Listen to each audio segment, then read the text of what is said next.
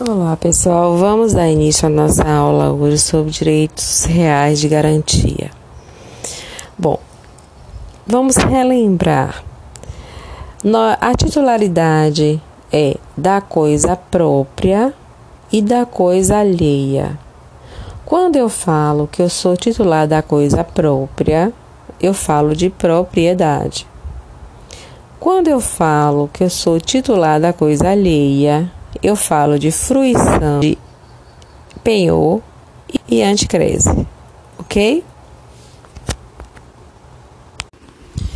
Vamos iniciar com o conceito de penhor. O penhor constitui direito real que afeta um bem móvel, alienável, de propriedade do devedor de terceiro, em favor do credor, como garantia de pagamento do débito. De acordo com o Código Civil, artigo 1431, constitui-se o penhor pela transferência, ou seja, a entrega efetiva da posse de uma coisa móvel, suscetível de alienação, que o devedor ou alguém por ele faz ao credor ou a quem ele represente em garantia de débito contraído. Em garantia da dívida, o credor pignoratício recebe a coisa empenhada como depositário para, no caso de inadimplemento, aliená-la visando a satisfação do débito. Nas lições de Francisco de Paula Lacerda de Almeida, o penhor é negócio jurídico de vínculo real, pelo qual é garantido o pagamento de uma dívida com a entrega ao credor de uma coisa móvel para guardá-lo e retê-la enquanto não é paga a dívida ou pagar-lhe ou pagar-se pelo seu produto se não for satisfeita. Para a constituição do penhor, exige-se, via de regra, a tradição da posse do bem do devedor para o credor, bem como o registro do competente cartório no competente cartório de registro de título de documentos.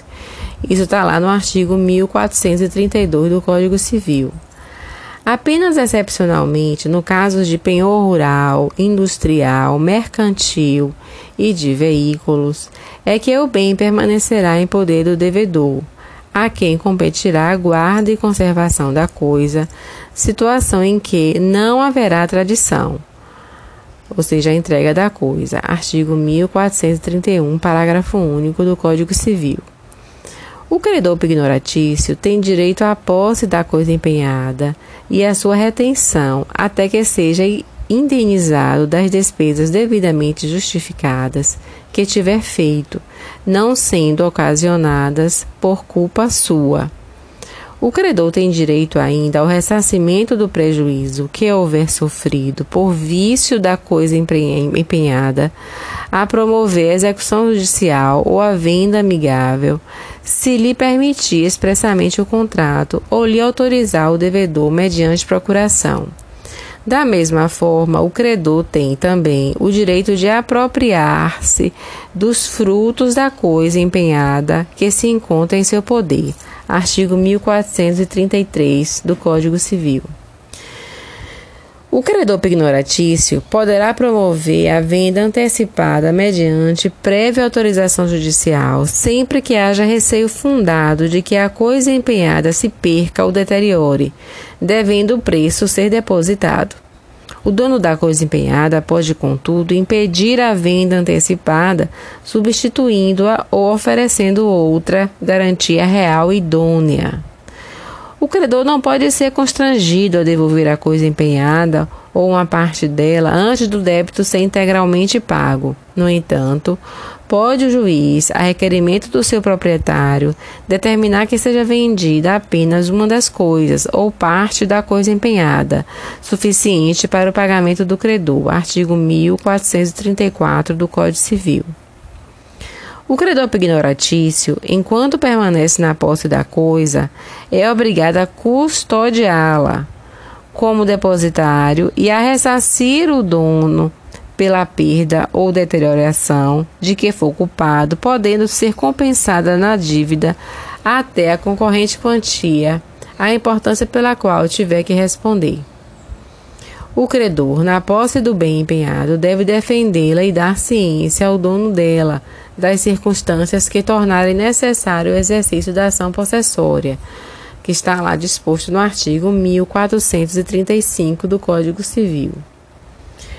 O credor pignoratício deve ainda imputar o valor dos frutos de que se apropriar nas despesas de guarda e conservação nos juros e no capital da obrigação garantida sucessivamente. Uma vez paga a dívida, deverá restituir a coisa com os respectivos frutos e acessões.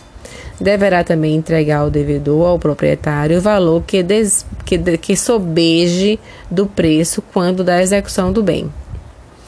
Não se deve confundir penhor com penhora.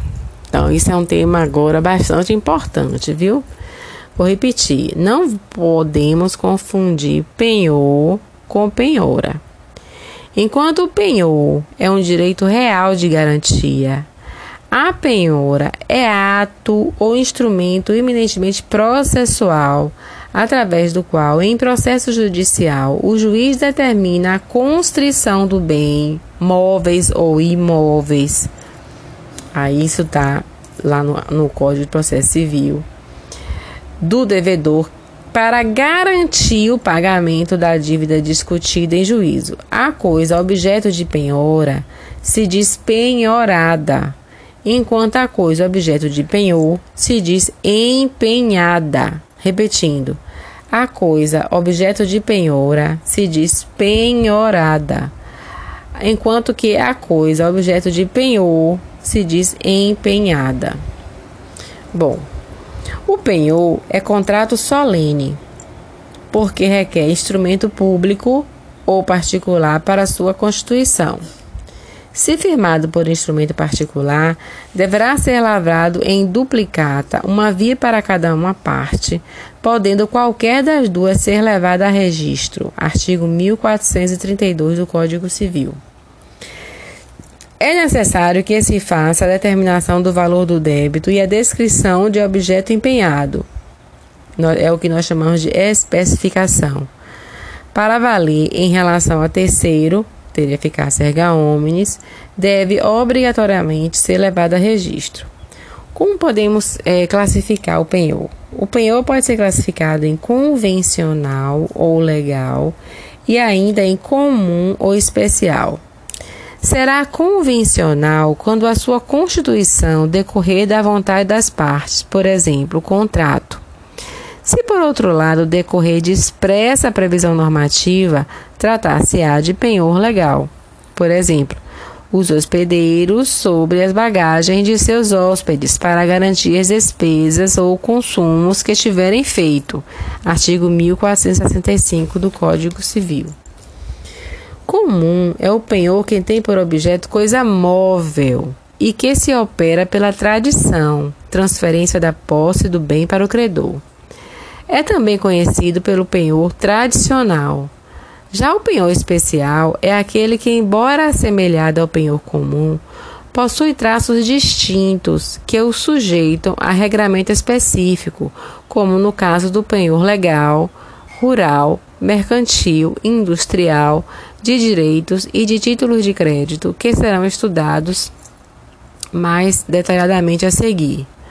Quando o penhor recair sobre diversos bens singulares para a garantia de um mesmo crédito, com cláusula de sujeitar cada uma das garantias à satisfação integral do débito, denominar-se-á penhor solidário. Quando mais de uma coisa é dada em garantia de um mesmo crédito. Então, falamos é, da, da forma da classificação, agora vamos falar da extinção do penhor. Os meios de extinção do penhor estão elencados no artigo 1436 e são eles: letra A, a extinção total da obrigação parcial, da qual é acessório. Letra B. O perecimento da coisa, subrogando o credor na indenização, se o perecimento se deu por culpa de terceiro ou se o bem estiver assegurado. Letra C. A renúncia do credor expressa ou tácita em relação à garantia e não ao crédito. Letra D. A confusão, se na mesma pessoa constituir as qualidades de credor e de dono da coisa. E letra E, no caso de adjudicação judicial, remissão ou venda da coisa empenhada pelo credor ou por ele autorizada. Para que a extinção produza seus regulares efeitos, é necessário o averbamento do cancelamento do registro do penhor, artigo 1437 do Código Civil. Uma vez extinto o penhor, o bem empenhado deverá ser restituído ao seu proprietário, devedor pignoratício. Agora vamos falar de modalidades de penhor especial. Primeira modalidade, penhor legal. O penhor legal é aquele que, como vimos, deriva da lei e não da vontade das partes. O Código Civil, no artigo 1467, estabelece que são credores pignoratícios, independentemente de convenção, os hospedeiros ou fornecedores de pousada ou alimento sobre as bagagens, móveis, joias ou dinheiro que os seus consumidores ou fregueses tiverem conseguido nas respectivas casas ou estabelecimentos, pelas despesas ou consumo que aí tiverem feito o mesmo dispositivo legal estabelece em favor do dono do prédio rústico ou urbano penhor sobre os bens móveis que o rendeiro ou inquilino tiver guarnecendo o prédio, tiver guarnecendo o prédio pelos aluguéis ou rendas devidas. Permite-se nessas hipóteses que o credor se aposse dos bens do devedor até o valor da dívida. Artigo 1469 do Código Civil. Mesmo antes de recorrer à autoridade judiciária, sempre que haja perigo na demora. Então, isso é algo legítimo de se fazer. Artigo 1470 do Código Civil. Para que a apreensão dos bens do devedor produza seus efeitos esperados, isto é, a satisfação da dívida, é, deve o credor, uma vez tomado o bem em penhor, requerer a sua homologação judicial se o penhor for homologado, a sentença homologatória passa então a servir como título executivo. Caso não seja homologado o penhor, o objeto será entregue ao réu, ressalvado ao autor o direito de cobrar a conta por ação ordinária. Artigo 874 a 876 do CPC. Qualquer devedor na hipótese do penhor legal, poderá impedir a constituição do penhor mediante prestação em juízo de calção idônea, artigo 1472 do Código Civil. Agora vamos falar do penhor rural. O penhor rural é espécie diferenciada de penhor, criada sobretudo para atender às necessidades práticas da agricultura e pecuária mais especificamente do financiamento da produção crédito rural. Sua principal característica é que o devedor pignoratício conserva para si, na qualidade de depositário, a posse do bem empenhado, suprimindo-se o requisito da tradição, elemento fundamental no penhor tradicional.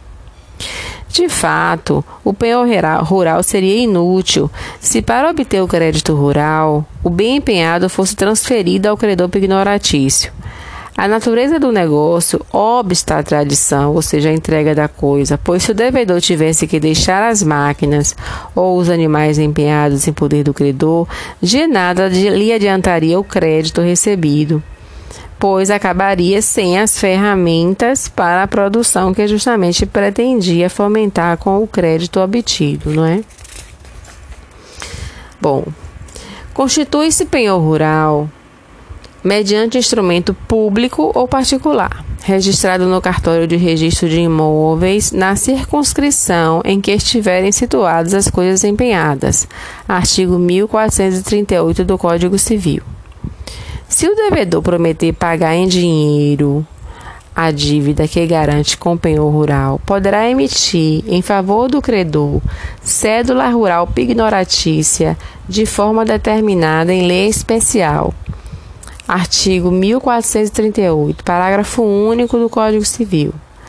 A cédula rural pignogratícia constitui título negocial circulável, líquido, certo e exigível pelo valor que nele se indica. O penhor rural divide-se em penhor agrícola e penhor pecuário.